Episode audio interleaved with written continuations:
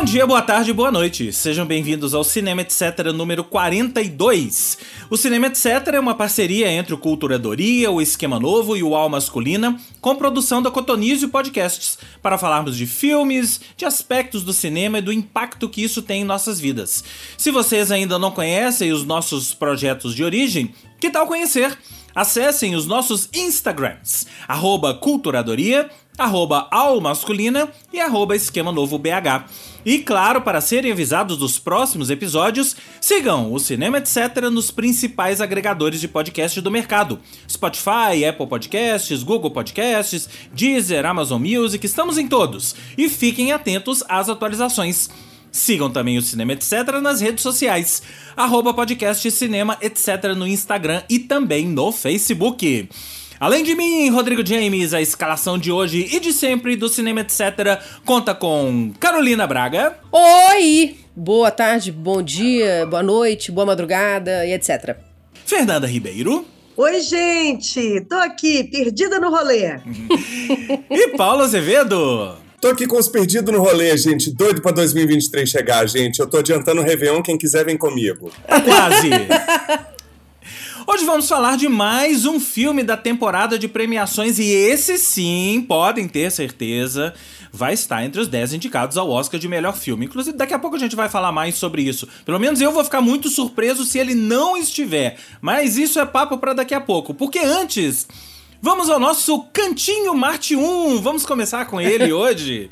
Já tem aqui um quadro, né? O Cantinho Marte 1. Qual é quais são as notícias relacionadas a Marte 1? A principal essa semana, e oh, que notícia, né? É que a Array Releasing, que é a distribuidora da Ava DuVernay, Duvern Ava DuVernay, para quem não sabe, é quem fez aquela minissérie maravilhosa Olhos que Condenam, da Netflix, e aquele filme Selma também. A Array Releasing adquiriu os direitos de Marte 1, isso significa que agora o filme terá a oportunidade de ser exibido em cinemas selecionados nos Estados Unidos. Mas o principal é Segundo as informações, a Array Releasing vai fazer o lançamento do filme na Netflix americana em janeiro, o que aumenta consideravelmente as chances do filme é, se, é, do, do filme no Oscar, né? Caso ele seja pré-selecionado. A gente falou em alguns é, episódios passados sobre essa pré-seleção. E a pré-seleção é agora, no dia 21 de dezembro. E são 15 filmes, aí eu fui checar, tá? São 15 filmes que vão entrar nessa pré-seleção. E aí a gente vai saber se o Marte 1 está entre eles. Ele está muito bem cotado. Ele subiu nas bolsas de apostas, digamos assim. Diga porque eu quero deixar também, além de Marte 1, tem um documentário também sobre o SUS, que ganhou agora o festival É Tudo Verdade. E, Carol, olha aí para mim qual é o nome do, do documentário. E a atuação do SUS durante a pandemia aqui no Brasil e tá também nessa pré-seleção aí também do dia 21 para concorrer ao Oscar representando o Brasil na, na, área de documentário também, tá? É, chama Quando Falta o Ar? Isso, essa aí. Qual que é, Carol? Quando Falta o Ar. Quando Falta o Ar, exatamente. A atuação dos médicos do SUS durante a pandemia também está entrando aí na pré-seleção como documentário representando Olha que legal, hein, gente? Que bom, hein? É, pois é. Ah, eu é, acho simbólico, né, gente? Verdade. Se a gente virar 2022 para 2023 com esses filmes na pré-lista, eu acho simbólico para a retomada que a gente espera haver, né? Nessa nossa e o Hexa, né, Carol? E um Hexazinho, é. né? E o Hexa! E o Hexa! Né? Quem sabe gente, com o Hexa? Vale, só vale a dica que a Ava Duvernay, ela entende todos os caminhos pro Oscar, porque ela ganhou o melhor documentário com a 13ª emenda, que tá na Netflix. Inclusive tem uma entrevista com ela, com a Oprah, na Netflix também sobre esse filme e sobre essa série que o James comentou, que é impecável. Ela é sensacional. É, e eu que achei bom, né, sensacional né, de ser ela, né? De ser a produtora é. dela, porque todo o Super. trabalho dela é voltado para filmes com histórias que envolvem negros, que envolvem os é, direitos, desde, desde os direitos civis norte-americanos, como é o caso do Selma, né? Até esse Olhos que Condenam, que fala daqueles meninos que, enfim, os, os, os adolescentes, né? Que foram acusados injustamente de um assassinato e por aí vai, em Nova York. Então, o, o trabalho da Ava DuVernay sempre tem alguma coisa relacionada com isso. Então, eu achei muito é, a, a ver ela comprar os direitos do Marte 1, que acho que tem, tem, tem tudo a ver com ela, vamos dizer assim, né? E ela já podia já mostrar, então, um filme pra Oprah, não é? É. Oprah ficar emocionada e, e endossar isso aí. E eu acho Exato. legal esse caminho do Marte 1, porque já teve a Vaiola, né, gente? Na reunião, né, um encontro com a Vaiola. E aí tá caindo só em boas mãos, né? Então, que bom. É. Ô, Spike Lee, você que está ouvindo nosso podcast, que muita gente ouviu, segundo a retrospectiva do Spotify, obrigado por todos, todas e todos que acompanharam a gente neste ano. Ô, Spike Lee, dá uma força aí pro Martinho, queridão. É, amigo. É, Vamos falar na língua dele? Mas se cair na mão dele, ele vai dar, gente, menor dúvida. Se ele não falou nada É. até agora, é porque ele não viu. Mr. Lee, give us a hand. Vai que ele não fala português, né? então é isso. Agora, antes, antes ainda da gente falar do filme de hoje, tem uma outra notícia bem interessante que envolve cinema. O Paulinho até mandou pra gente aqui. É aquela. aquele veículo britânico, digamos assim, o Sight and Sound, que publicou recentemente, vulgo semana passada, uma atualização da lista de melhores filmes de todos os tempos. Esse Sight and Sound tem uma distribuição feita pela BFI, que é o British Film Institute, e o ranking é definido por um grupo internacional de profissionais do cinema. É uma espécie de eleição geral feita por críticos, jornalistas, atores, produtores, diretores e por aí vai. E o mais curioso é que eles fazem essa lista de 10 em 10 anos em anos terminados em dois, desde 1900 e lá vai pedrada, né? E o último eh, tem vários vários anos que o Cidadão Kane ganhou. A última edição tinha sido Um Corpo que Cai. E aí, qual foi a surpresa quando o filme deste ano, que é o, o melhor filme de todos os tempos, de acordo com essa eleição, foi Jeanne Dielman, filme franco-belga de 1975, dirigido por uma mulher, a Chantal Ackerman. É a primeira produção de direção feminina a figurar no topo do tradicional ranking. E além disso, outros filmes dirigidos por mulheres, como por exemplo o Retrato de uma, de uma Jovem em Chamas, entrou nessa lista. Ó. Foi uma surpresa geral, porque ninguém esperava que esse filme. Muitas, muitos de vocês que estão nos ouvindo, com certeza nunca ouviram falar desse filme. Né? E Nem se a vocês. gente, né, gente? Nem É. a gente, eu não ouvi, não. Eu confesso que eu já tinha ouvido falar, mas eu não assisti a esse filme. Ah, E aí, você, caro ouvinte, deve estar se perguntando: onde diabos eu assisto Jane Dielman? Aqui no Brasil, ele está disponível numa plataforma chamada Filmica. Vocês conhecem, não? Nunca ouvi falar. Não. Não, tá no MUBI, James? Não tá no MUBI. Ele tá. Essa plataforma também é uma plataforma muito pequena, é, mas tá lá. Eu até acho que agora alguma distribuidora vai acabar comprando esse filme, uma MUBI da vida, vai acabar comprando pra, pra, pra distribuir.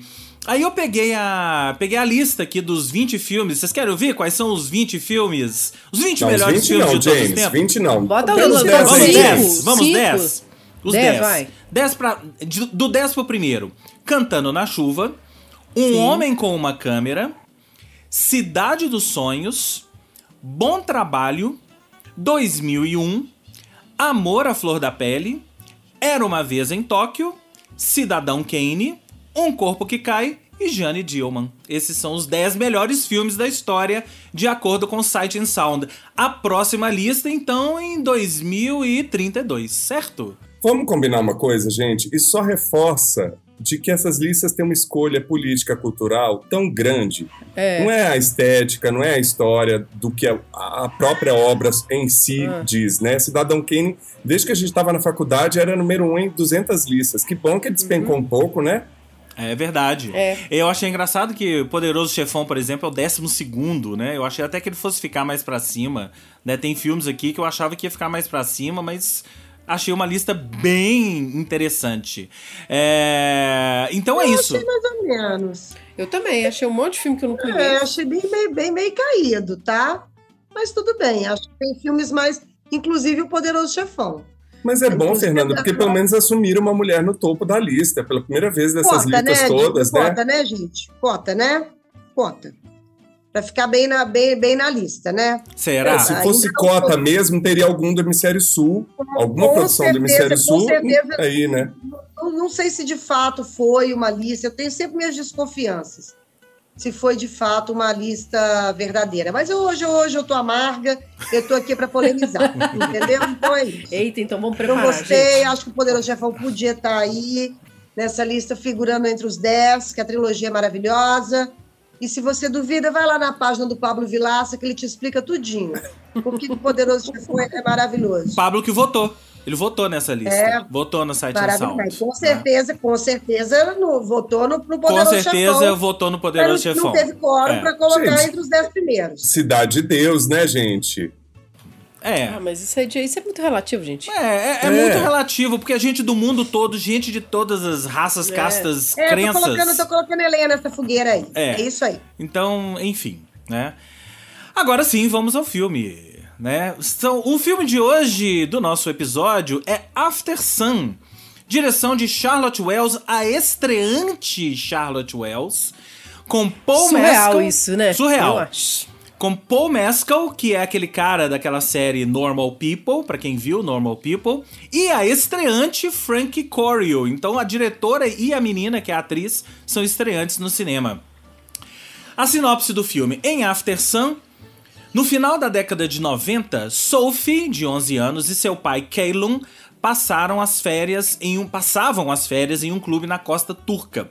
Eles tomavam banho, jogavam bilhar e desfrutavam da companhia amigável um do outro. Keilun se torna a melhor versão de si mesmo quando está com Sophie. Sophie, enquanto isso, acha que tudo é possível com ele. Quando a jovem está sozinha, ela faz novos amigos e tem novas experiências. Enquanto saboreamos cada momento passado juntos, uma sensação de melancolia e mistério às vezes permeia o comportamento de Caleb. 20 anos depois, as memórias de Sophie ganham um novo significado enquanto ela tenta reconciliar o pai que conheceu com o homem que não conhecia. Esse filme tem no Metacritic 95% de aprovação, no Rotten Tomatoes 96, no Letterboxd nota 4.2 em 5, né? Inclusive, James, o, é, ele foi, segundo a média feita pelo Metacritic, ele é considerado o melhor dessa temporada porque justamente ele é mediano, é- ele não tem diferença muito A grande média, né? odeie, não. É, isso. A média dele é mais constante, por isso colocaram ele no topo. Exatamente. E ele também já foi eleito o melhor filme de 2022 pelo British Independent Film Awards, faturou de cara sete prêmios e foi o melhor filme de 2022 para IndieWire, que é a publicação também super respeitada no Ah, mercado não do precisa cinema. falar mais nada dele, não, ué. Se todo mundo. Temos sim, eu a não elegi, não. hoje. Eu tô Calma. não. Eu vou... Passou a marguice aqui pra mim, Galera, porque eu não tô nessa lista, não, ele como o Fernando. melhor de 2022, mas que, que eu Não. vou falar alguma coisa? É. Não, vamos lá, temos coisa pra falar. Então vamos lá. Também. Quem quer começar Vamos a lá. falar? Quem quer começar? Eu- Eu, o Paulo, você quer começar a detonar? Porque eu não vou detonar, não. Nem não, eu. pode você. Eu não vou detonar, eu vou me Não, eu acho, eu acho, não, é que eu acho que o filme é um filme de muitas sutilezas. E eu adoro isso, assim, dessas sutilezas no filme. Então, essa diretora, eu fiquei muito surpresa que ela tem. Ela nasceu em 1987, essa menina. É, e ela é o primeiro longa-metragem, e eu acho que ela faz escolhas de posicionamento de de escolhas de direção mesmo, que são muito interessantes. E eu acho essa, essa a, a história que ela conta também muito suti- sutil. Só que você precisa ler a sinopse, né? Pra você entender que tem uma outra camada que é muito interessante e que eu acho que ela deixa piscar no roteiro. Ela pisca no roteiro. Né? Eu até fiquei pensando, falei, gente, será que eu tô vendo o filme certo? É porque pisca, assim, então são informações que tem desse outro lado, dessa transformação dessa relação de pai e filha, que não fica tão claro. É desejo dela não deixar tão claro assim, né? Mas que, na minha opinião, que se ela tivesse facilitado um pouquinho, o filme subiria muito assim na, na- na nossa compreensão do que, que ela tá querendo dizer, né? Fecharia, fecharia o ciclo, assim. É, mas eu acho que é um filme que, como eu falei, de direção muito precisa, né? Uma história bonita, né? Embora tenha esses, essas lacunas que eu, me parecem propositais no roteiro. Acho as atuações. O Paul, eu acho ele bom desde a época que eu vi no, no, no Normal People. Desde então, acho que não tem um filme que você fala assim, nossa, menina é ruim. Não tem, não, nunca. A menina, ela é surpreendente, né? Então, a minha opinião é essa. E eu fiquei emocionada depois que acabou o filme. Eu acho que foi, à medida que foi acontecendo, eu fui ficando mais presa na narrativa. É um filme lento, contemplativo, é, e que é muito sutil, muito bonito, muito delicado. Fala aí, Paulo Azevedo, depois eu arremato. Ai, meu Deus, vamos lá. Gente, não, a minha polêmica é sobre. É mais filosófica, assim. Eu acho que eu fiquei pensando, depois desse filme do Armageddon Time, também que tem essa pegada, minha infância, auto, né, autobiografia do diretor, que também está super, é, no caso, elogiado, mas também criticado nos festivais onde ele passou, enfim, que traz esse mesmo recorte de memórias da infância, assim. Eu acho que é um filme que exige um momento em que você está para assistir, para entrar nele, justamente por, por essas questões que a Carol falou. E eu não estava nesse momento assim, eu achei lento. Não achei pra ver rápido, os... cansado mesmo, não. É, eu achei os planos, assim, alguns planos lentos. Achei algumas cenas memoráveis, como. Não é spoiler dizer, mas tem uma cena que a câmera fica parada. É, que tem um jogo, né? Entre a, é, esse pai e essa menina que manuseia uma câmera de vídeo no registro dessas férias na Turquia e ela a televisão velha, mostra assim, tem os livros. Aquilo é ela, maravilhoso. Aquilo é maravilhoso, maravilhoso. Essa cena vocês vão, com certeza, quem assistir vai saber. É. A cena é mara maravilhosa, assim. É muito madura a direção para uma estreia, para uma estreante, mas é, nem é, Bowie e Queen na trilha sonora me tocaram, assim, sabe? Eu que sou fã absoluto desses artistas e eu acho que tem um, uma, uma, máxima no cinema que fala quando entra David Bowie em trilha de filmes, tem até uma lista aí na internet de filmes que é, são impecáveis, assim. É, acho esse incenso absurdo em cima do filme um pouco over, assim, sabe? Acho um pouco demais com tamanha produção que a gente teve nesse ano. Por exemplo, eu acabei de ver Paloma, filme brasileiro que ganhou o Festival do Rio, que está ah, disponível na Globoplay, né? do Marcelo Gomes, que é o mesmo dos cinemas Aspirinas Urubu, Urubus é, que me tocou muito mais, que é a história de uma trans, baseada numa história real de uma trans que quer casar no interior do Brasil. Ela só quer isso. É, isso me traz muito mais é, força, muito mais emoção. A Kika Sena, que ganhou prêmios internacionais e o Festival do Rio de Melhor Atriz, tá impressionante. Eu fiquei é, me comparando na, na, apreciação desses filmes, sabe? Armageddon Time, eu dei uma cochilada homérica, sabe? Assim, é, fiquei pensando também nas aulas de roteiro, assim, que você tem que se identificar com algum personagem, positivamente ou negativamente, para embarcar na história. E nessa história, nenhum dos dois, nem a menina que é impressionante, me, me levou para dentro dessa história, sabe? Aqueles flashes que ela propõe ao longo do filme para remeter ao porquê que aquela história está sendo contada, não me, me, me dão elementos para embarcar mais emocionalmente na história. É, eu acho que falta esse negócio dela contar dessa da, do presente, né? Ou da relação do presente dela com o pai, tá mais claro para poder ser embarcar, senão tem, eu, eu, eu te entendo. Eu não tive é, essa dificuldade, não, mas eu te entendo. É, agora assim, o Paul, o Paul tá incrível, inclusive fazendo o papel de um cara mais velho. Ele, né, o Normal People, que a gente já falou que várias vezes está disponível no Globoplay, é uma série impecável, sensacional. Tá no Globoplay agora? Tá no Globoplay. Oh. E Agora é isso, gente. Assim, são poucos recursos, poucos personagens. Se você não entra por nenhuma das duas portas, mesmo abordando a questão da transição desse pai, da depressão que ele está lidando, de todas as questões que é ser pai, né, pai, pai solteiro, é, divorciados, Divorciado. enfim, cuidando de uma criança, é, e essa inapetência dos pais, ainda mais 20 anos atrás, nem, que nem se discutia direito paternidade, o papel né, desse lugar, é, não me prende, não me pega, assim. Terminou o filme, eu falei, ok. É. Eu achei curioso, porque esse filme aconteceu uma, uma coisa comigo que raramente acontece. Eu vi duas vezes na sequência. Eu terminei e voltei e oh. vi de novo. Por que quê? Isso? Eu. Você tava com tempo. Primeiro eu tava com tempo, né? Depois, é, eu fui para esse filme achando que seria outra coisa. Eu achei que fosse um filme daquele tipo Cameron of Age da menina que cresce uhum. e é, é, tá entrando na fase adolescência e lidando com as agruras da adolescência e por aí vai. Até tem um pouco isso, né? Mas não é o principal desse filme. Então eu demorei para entrar nele. A partir do momento que eu, que eu entrei e eu fui entendendo qual era do filme, eu já tinha perdido metade, achando que era outra coisa. Aí eu voltei para rever e o filme foi outro, outro filme completamente diferente. Isso que vocês falaram do, do roteiro, eu acho que assim, primeiro, a direção da Charlotte Wells, eu achei impressionante. Acho impressionante e ela já é assim, dos filmes que eu vi agora, ela é a minha favorita, ela tem que estar tá entre os cinco melhores diretores do ano, do, no Oscar, por favor. Eu achei impressionante o que ela fez, não só com os atores, mas essa escolha do que filmar, escolha de ângulos, espelhos e as cenas que ela que ela mostra da, do, dos vídeos da câmera e às vezes refletido isso na TV do quarto, né? Vários momentos, vários pequenos momentos. E é isso, essa palavrinha é a chave pra gente entender esse filme. Pequenos momentos. É um filme que não tem, se você for pegar assim, pega a sinopse dele aqui, por isso que você falou, né?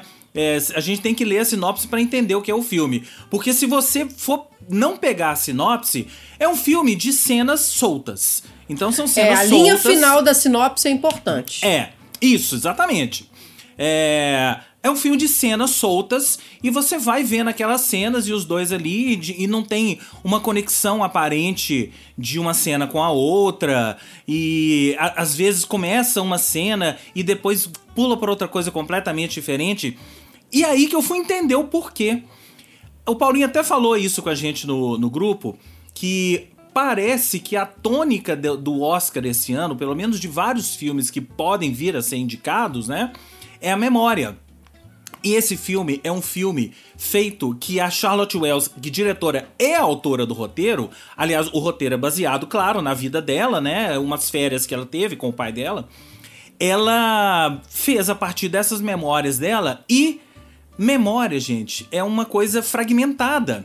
Você não pode exigir uma linearidade de, de memórias. E eu acho que essa foi a intenção dela. E a partir do momento que eu peguei isso, eu consegui entender melhor o filme, porque é um filme que não. não ele não, não quer que você tenha uma essa linha condutora, ele não quer que você caminhe na sua cabeça princípio, meio e fim, até porque a memória da gente não é assim. A gente tem uma memória fragmentada, e eu lembrei muito, sabe de quê? Do filme The Father da temporada anterior com Anthony Hopkins, que também tinha essa questão da memória, mas ali era diferente, era, era a doença dele, né? Mas a nossa memória, ela funciona assim. Então a memória que ela tinha do pai dela era uma cena assim, uma cena assado, ela às vezes pegava é, trechos desse vídeo, né? Porque não, isso não tá aqui na sinopse, mas essas férias na, na, na, nesse clube, na Costa Turca, eles tinham uma câmera de vídeo e eles iam gravando. Então eu achei muito interessante quando ela começa a fazer a conexão da cena que ela tinha gravada. Na, na, na câmera de vídeo com alguma outra coisa que ela se lembrava. Então a gente via essa, essa conexão que pode ser que num primeiro momento não seja é, fácil de entender, mas quando você começa a entrada do filme, você começa a fazer essas conexões. E eu achei muito bonito, eu, eu, eu custei para entender aquela sequência dele dançando. Tem uma sequência que é uma sequência até que ela, ela vai vai permeando o filme, né? Que é ele dançando numa boate e a, essa sequência termina, né? Ter, é, a, a, o, a gente vê essa sequência mesmo só no final do filme. E a, eu acho que essa sequência é que ela é feita pra gente entender qual é a do filme. Então ela foi aos poucos é, buscando na memória dela o que que ela entendeu, o que que ela via do pai nessa própria sequência para depois ela fazer a conexão no, no final. E o filme todo é assim. Você vai fazendo uma conexão ou não na sua cabeça com essa, de uma cena com a outra, pulando para outra, pulando para outra, até eu acho que posso falar do final aqui, né? A gente tá partindo não, do pressuposto. Não, não, não James, falar, você né? não vai dar spoiler. James, você tem mania de dar spoiler. Não vou falar ele do final, tem então. mania, é Deixa, deixa eu interromper o é James antes do burro. Eu spoiler. também quero falar um negócio. Então não vai. vai falar de spoiler, não. Fala, fala, Carol. Não, é porque eu, eu, o que eu senti falta no roteiro é que eu acho que não fica muito claro a relação que ela tem no presente com o pai. essa informação me faltou. Eu acho que falta. Se tivesse, eu acho que teria uma conexão muito grande. Então, essa informação do presente, ela faz, na minha opinião, ela faz falta. Embora que a ausência dela abre muito mais espaço para você pensar e criar outras interpretações sobre o filme. Mas eu sinto falta dessa. Tá, beleza. Então por que, que ela tá fazendo isso aqui agora? Então por que, que ela aparece no presente mais velha tão rapidamente? É, eu não. Engraçado, eu não senti falta disso. Exatamente porque eu gosto de soluções de filmes que te deixam pensar. Será que ela fez isso por aquilo? Será que ela não tem essa relação? Será que ela tem? Eu, eu, eu, eu gosto muito mais de filmes que deixam essa interrogação no ar para você sair pensando do que efetivamente aquele filme que amarra tudo bonitinho e fala: olha, é isso. Entendeu? Mas então eu não senti tanta falta. Mas aí no Velho Vague fez escola, né, James? Mas. É, Mas esse filme aberto... é novela Vague pura. Pois Esse é, filme é novela Vague pura. Cita, ela cita as referências, mas é. eu acho que não é. tem a mesma maestria de, de, de não, claro é, que não, não deixar a ponta solta, assim. Eu acho que é. o que é legal dos roteiros da novela Vague que ela levanta o que ela consegue sustentar. Ela traz para o roteiro e para a situação que ela consegue desenvolver sem parecer uma ponta solta. Né? Só pegando um gancho aqui, isso que eu falei de, dessa tônica da memória, porque eu tinha visto o, o, Armageddon Time do James Gray, que ele revisita a infância nos anos 80, o Spielberg tá vindo aí com os Fabelmans e o Inharitu tá vindo com Bardo, é, Falsa Crônica de Algumas Verdades. Eu fiquei pensando, será que a gente tá sem assunto? Ou a gente tá numa linha Almodova, que a Almodova fala, né? Tá sem assunto, vá para dentro da família, que você sempre vai ter um bom roteiro, uma boa história, né? Mas fiquei pensando bela... sobre isso. Mas eu acho isso um assunto espetacular. Não, acho mas tô um falando de, de, de, de espírito do tempo, James. Por que tantos filmes cotados para o Oscar, que é a maior premiação da maior indústria, não sei o quê, tá com tanto foco nisso, a ponto da gente destacar. Gente, por que tanta memória? Você não acha que isso, vocês não acham que isso tem muito a ver também com o que a gente, com o que o mundo passou? É isso que eu tô, é, eu é acho que eu tô sim, perguntando. A gente aqui mesmo, né, durante a pandemia, gravando e falando, várias vezes a gente falou: ah, eu vou voltar a assistir filmes afetivos, que me leva para um lugar onde eu me sinto confortável. Ou a história de você revisitar a sua família, ir para dentro da família, ir para dentro de lembranças boas, né, que faz com que você se sinta mais confortável ali. Porque a gente, o mundo inteiro passou por uma pandemia, até tá, tá passando por guerra, a gente está cagado, né, gente? A gente está no mundo, o mundo está cagado. E eu acho que, assim como nós todos, pessoa física, a gente sempre tem a tendência a revisitar o passado. Todas as vezes que a coisa pega e falar, não, nossa, infância, eu lembro daquela praia, nossa, que vontade de ir para voltar para Guarapari. Outro dia a gente estava lá na rádio comentando, nossa, gente, Guarapari, Cabo Frio, nossa, nunca mais voltei lá. Nossa, será que eu volto? Porque na verdade é isso, a gente acaba tendo lembranças, mesmo que seja para revisitar. Eu não vi o filme, né, gente? Já, já, já, já deu para perceber. Mas assim, a história de revisitar eh, da família, eu acho super sintomático. Pós-pandemia, pós isso tudo que o mundo passou aí, da gente querer uma coisa mais, mais confortável, mais amorosa, mas, sabe, e, e tentar, inclusive, entender de onde que a gente veio, sabe, para onde que a gente vai. É eu acho que é isso. Eu acho perfeito isso que você falou, é isso mesmo. Eu acho que não só isso, não só isso, é, a gente tá vivendo agora, talvez essa seja, é, talvez não, né? Essa é a primeira temporada de filmes gerados na pandemia. Porque a gente é. viu até a temporada passada, até o Oscar passado, eram filmes que já estavam aí sendo gerados, foram filmados de uma forma ou de outra, né? E foram lançados. Beleza.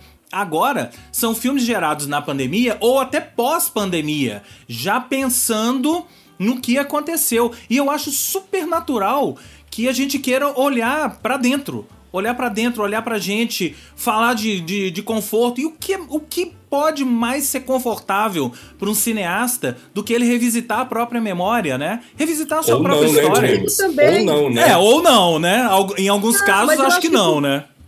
O público também, sabe? Quando a gente fala família, é, revisitar a família, não é, eu nem acho que é só a história do lado bom, não. Eu acho que é botar a sua história em perspectiva mesmo porque eu acho que está todo mundo muito exausto também de ficar. É, no, isso não é uma crítica, tá? Eu acho que é necessário e a gente vai continuar fazendo críticas sociais, críticas, enfim, todos os tipos de crítica, porque eu acho que o cinema, inclusive, é para isso. Mas eu acho que esse específico aí, pós-pandemia, eu acho que é a história do, do afeto mesmo, da, do passado, da gente voltar ali, que é o que todo mundo, na verdade, fez em, muitos momentos aí da, da, da pandemia, né? Uhum. O que pega para mim é o como, sabe? Nesses dois, desses dois filmes que eu vi que tem essa tônica, me pegou o como, assim. Eu não me senti incluído ou identificado, mesmo no Armageddon, Armageddon Time, que fala de um menino que quer ser artista, numa família que não reconhece isso, eu falei assim, gente, minha história. Mas mesmo assim eu falei, meu Deus, o que que não está acontecendo aqui? Sabe, com Anthony Mas Hopkins. às vezes pode ser, é, às vezes pode ser também um excesso nosso, assim, de cognição, vendo muita coisa, com muito estímulo, etc. A gente está com dificuldade de concentrar. Eu sinto isso. Aí a gente está com dificuldade mesmo de entrar nos filmes. Para ver esse filme nosso, enfim, eu vi um horário muito fora do comum, assim mas para justamente estar tá preparada para ver o filme. E apesar de apontar, apontar essas coisas, eu achei o filme lindo, eu fiquei emocionada com o filme. Eu consegui entrar. Agora, se eu tivesse visto esse filme, tipo um fim de tarde, uma semana mega cabulosa, cansativa é e horrores, não me pegava de jeito nenhum. Foi meu Pegava caso, de Carol. nenhum. Eu fiquei pensando nisso também, assim, como a gente está viciado nessa linguagem das séries, dos celulares, né, É. de tudo muito rápido. É, se não vai ser cada vez. E por, por outro lado, os filmes estão ficando com uma duração bizarra, né, gente? O Tar, quase Até três que esse não horas. tem, o não. Bardo, Esse tem quase uma hora e três horas. quarenta, né? É, não, É, esse, mas tô esse falando pequeno, como é que é. vai ser. Como é que vai ser com esses filmes grandes, assim? É tipo, eu tô relutando em ver o Bardo no cinema, esperando entrar na Netflix, porque são três horas numa cadeira de cinema. Não sei se eu tô com esse pique agora de final de ano, sabe? É, a gente não concentra, gente. A gente- A gente tá cansando fácil. O que é péssimo pra gente.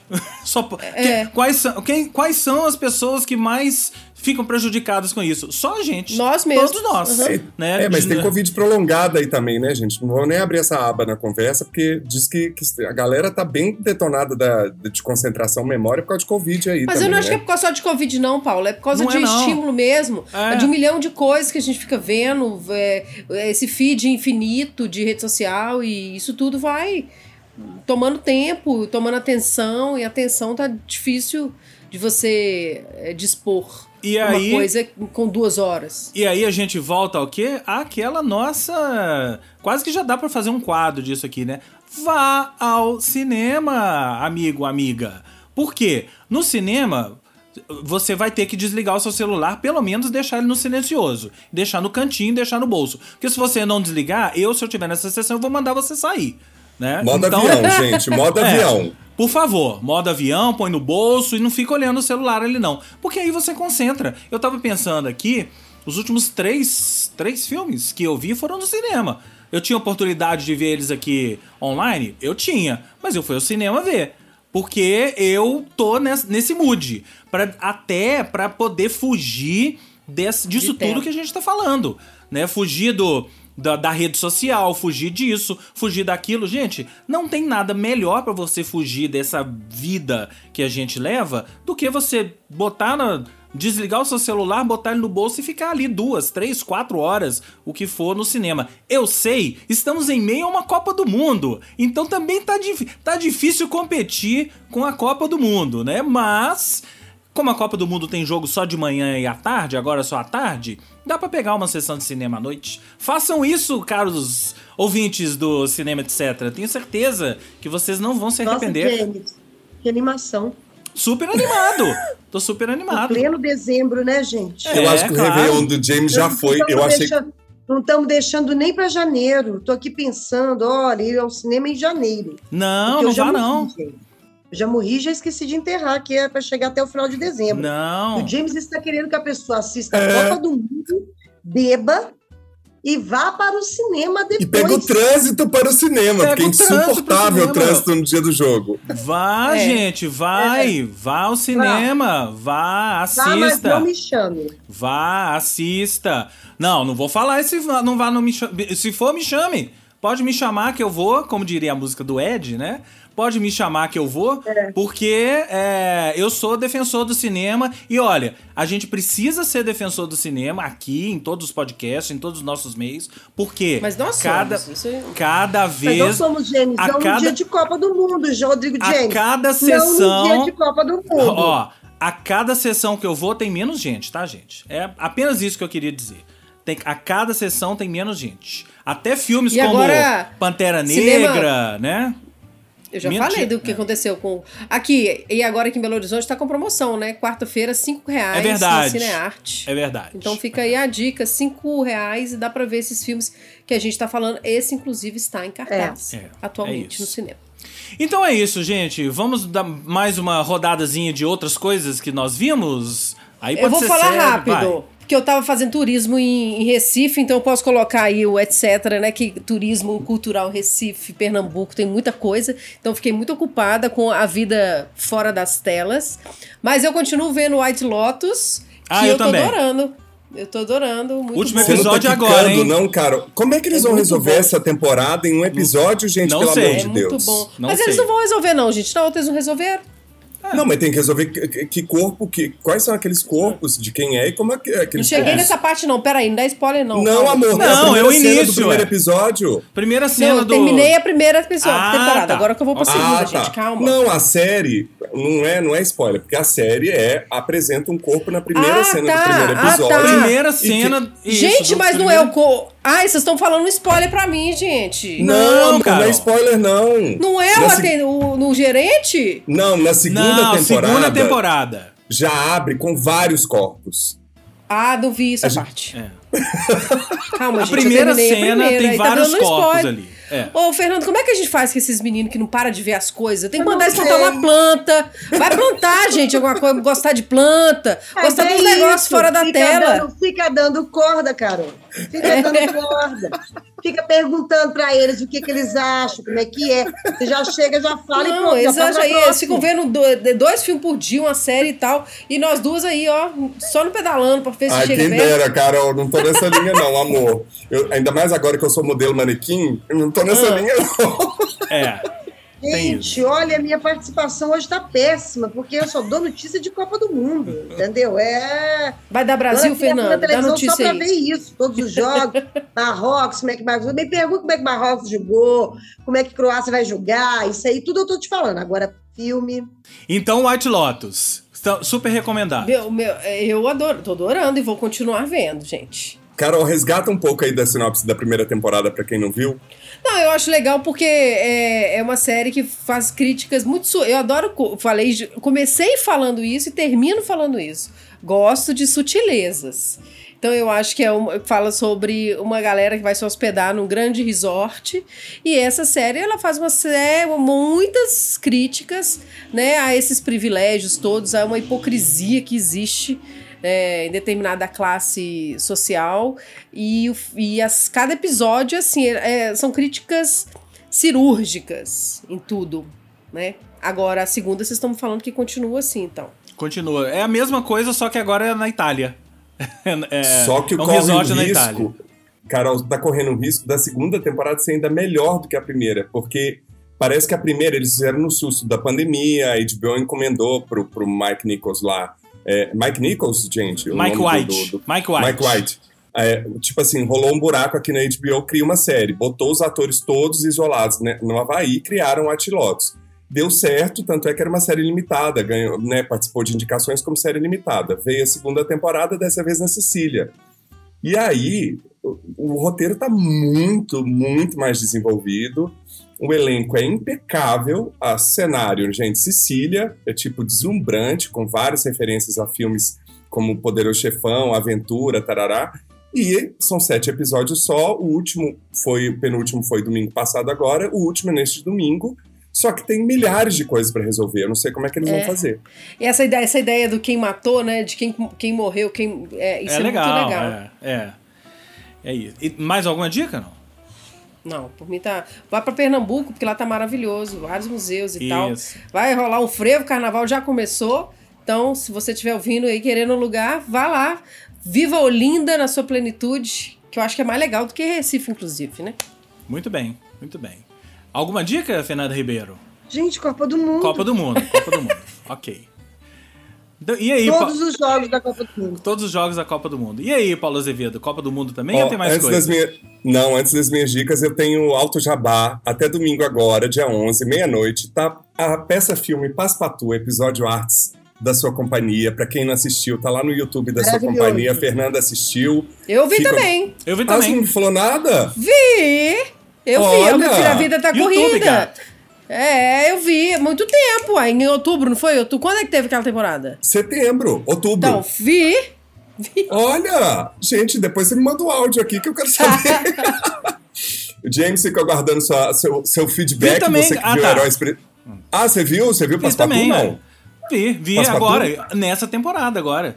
Olha, bom. gente, então é isso, gente. Que bom que você divulgou que aí eu, ah, peraí, tá no YouTube? Fui lá e cliquei. Tá no YouTube. E, eu, é, então essa a dica, sua companhia teatro tá lá no Instagram, vai lá no link e vai ser um prazer ter o retorno de vocês. E a minha dica, gente, é uma série de 20 minutos os episódios, poucos episódios na temporada, acabou de estrear na HBO Max, chama Tipo Isso, uma série canadense, que é uma delícia, bálsamo para final de 2022, que conta a história de uma babysitter de dois filhos, de um casal, é, que acontece X com a mãe dessa família e ela vai se envolvendo nos problemas dessa família à medida que os problemas dela vão piorando. E o que eu acho mais sensacional, uma coisa que a Carol já falou em vários episódios aqui, é que essa personagem é uma personagem não binária. A criadora da série, roteirista da série, que é uma escritora, uma grande artista canadense chamada Bilal Beg, é a protagonista da série. Ela tá sensacional e é uma série que não coloca essa questão da sexualidade dela Ah, tá. de uma forma violenta, sabe, marginalizada, vai tratando as questões, porque ela tem uma família de origem paquistanesa, de moral e costumes muito rígidos para isso, mesmo eles tendo oficialmente um terceiro sexo, que eles chamam os rijas lá, né? É, é muito sensacional, é a direção impecável, ganhou vários prêmios no Canadá e entrou agora a segunda temporada na HBO é, semanalmente. Essa é a minha dica. E Paloma, que eu já citei aqui, do Marcelo Gomes, que está em cartaz em Recife, que a Carol acabou de mencionar, e São Paulo, e acabou de entrar no Globoplay. Ganhou o Festival do Rio. A Kika Cena tá deslumbrante, que é baseado numa história verídica de uma mulher trans no interior do Brasil que queria casar de véu e grinalda. E aí todo o rebu de- dessa, desse simples desejo, né, que ela tenta concretizar, o que provoca isso na sociedade. E é sensacional, gente. É um primor. O início do filme, então, da apresentação da personagem é um deleite, assim, e a Kika Cena tá sensacional. Foi um dos filmes finalistas também que poderia ter sido o indicado brasileiro pro Oscar, né? Que acabou sendo Exato. o 21. Exatamente. Bom, eu tenho duas dicas, ambas na Netflix, uma série e um documentário. A série, gente, é- gente, é raro eu maratonar a série, né? Todos nós, né? A gente sabe que é a- em função disso tudo que a gente falou, né, no episódio de hoje, tempo e tal. É raro maratonar a série. Essa série eu maratonei, eu vi quase que em um dia inteiro. Vandinha. Gente, como não Ai, me gostar? falaram que tá muito legal. Gente, é absolutamente sensacional. Apenas isso. Por quê? Quem não, a, a essa altura do campeonato, eu acho que todo mundo já sabe do que, que se trata. É a série focada na Vandinha Adams, todo o universo da família Adams ali.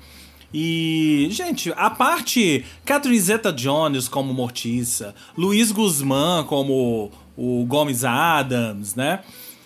A Giana Ortega como Vandinha, como Vandinha que eh, nome nome real Wednesday, né? Quarta-feira. Gente, ela como Vandinha é das coisas mais sensacionais que eu vi nos últimos tempos, né? O a, a interpretação dela pode cravar aí, ela tá entre as cinco indicadas pro M do, do ano que vem, não tenha dúvida nenhuma disso. É, é tão sensacional e tem sutilezas, né? Ela. Vocês estão ligados na história dela não piscar? Não. Vocês sabem que ela não piscou durante as filmagens? Né? A personagem. E isso, isso foi uma coisa assim. Numa determinada prendeu, cena. né? Não, não, ela não prendeu. Numa determinada cena, os quatro primeiros episódios foram dirigidos também pelo Tim Burton, né? Ele é o produtor da série toda. E numa determinada cena que o Tim Burton fez com ela, uma- a primeira cena, a segunda cena, não sei, que ele dirigiu, ela não piscou. Ela não piscou. Ela tava tão concentrada no personagem que não piscou. Ele perguntou para ela: Você não piscou de propósito ou foi só um, um, reflexo e tal. Ela, não, não foi de propósito não, mas se você quiser eu faço. E aí eles chegaram à conclusão que ia ser muito sensacional se a personagem não piscasse. Então a Vandinha não pisca. E aí eu fiquei obcecado com isso, né? Depois que eu li, todas as cenas que ela aparecia, eu ficava eu sem piscar, prestando atenção nela para ver se realmente ela não ia piscar. E ela não pisca. É impressionante. A história da série é a Vandinha ela é colocada nessa escola que é a Nevermore Academy, né? A escola Nunca Mais, que é uma escola para pessoas, digamos, excepcionais, né? Tem lá a turma dos lobisomens, tem a turma de não sei quem e tal. E aí ela se envolve com a, com a escola e tem, tem uma história de um assassinato, lá um monstro que ronda a escola, né? A história em si é até. não é nada de espetacular, né? Mas a série te prende de tal maneira, era é tão bem dirigida, os personagens são tão legais, os atores, a menina que faz a, a roommate dela, que é a menina que vai virar lobo, né? É, mas ela não consegue virar lobo. A menina é sensacional também e a interação entre as duas é muito legal. Olha, é daquelas séries assim, é tão good vibe que você maratona. E foi o que aconteceu comigo. Eu vi quase que de, de uma vez só. Recomendo, é das melhores coisas que eu vi em 2022. Vandinha, e já tô esperando ansiosamente pela segunda temporada. Que tomara então, venha rápido. E trago dados. Bateu o recorde de visualização do Stranger Things, né? Isso. Ela fez a coreografia, a famosa coreografia que já viralizou na internet, ela mesma que criou. E na passagem dela aqui em São Paulo, na CCXP, CCXP. ela se emocionou falando do Brasil, assim, ela tá apaixonada pelo Brasil de Ortega e o povo, os fãs pirando com ela, né? É. Muito legal. E aí a outra dica também tá na Netflix, é um documentário que até então, eu tava inclusive checando aqui, até então ele é o favorito para o Oscar de melhor documentário, que é o documentário hum. que o Robert Downey Jr. fez pro pai dele.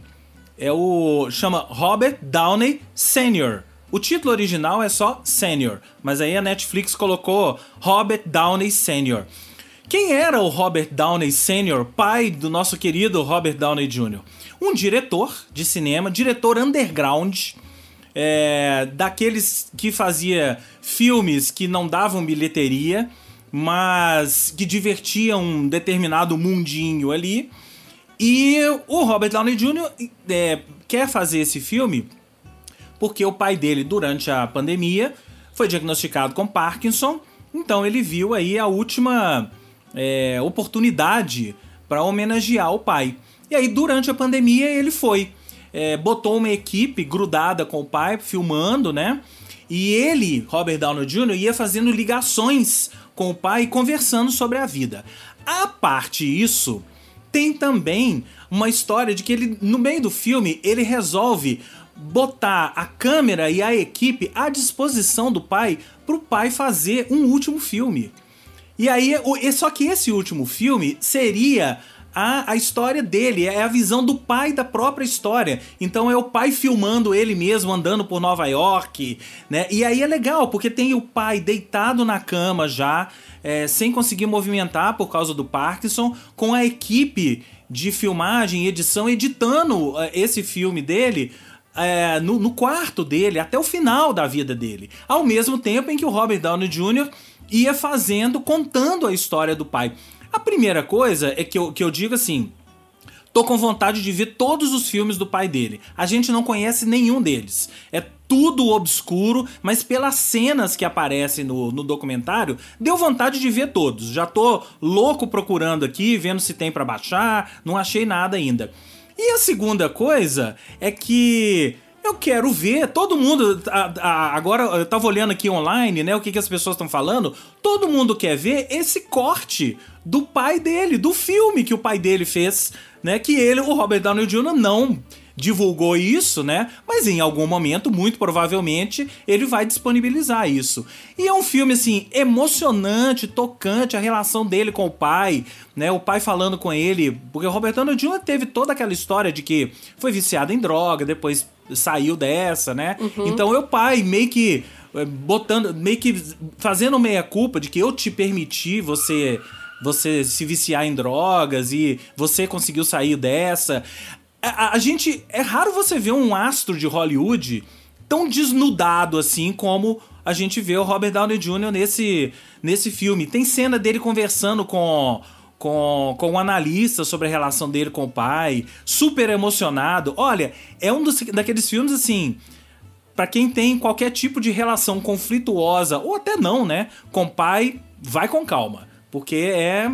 E, e, e é aqueles assim, dá vontade de você falar, putz, se eu pudesse ter feito um documentário sobre meu pai antes do meu pai morrer, que bom que o Robert Downey Jr. conseguiu fazer isso, né? Uma homenagem linda pro pai dele e que eu acho que é uma homenagem aos pais em, de maneira geral. Netflix, Robert Downey Sr. assistam, tenho certeza que vocês vão gostar. Aê! Temos temos! Temos! então é isso, esse foi o Cinema Etc. número 42. Se você gostou ou não gostou, tem críticas, sugestões, quer participar do nosso bate-papo, mande um e-mail para podcastcinemaetc.gmail.com ou através das nossas redes sociais, arroba podcastcinema, etc. no Instagram e também no Facebook. Cinema Etc. é uma parceria entre o Culturadoria, o Al Masculina e o Esquema Novo, com produção da Cotonizo Podcasts. Até o próximo episódio! Até! Tchau, amiguinho! Beijo! Tchau, pessoal! Tchau.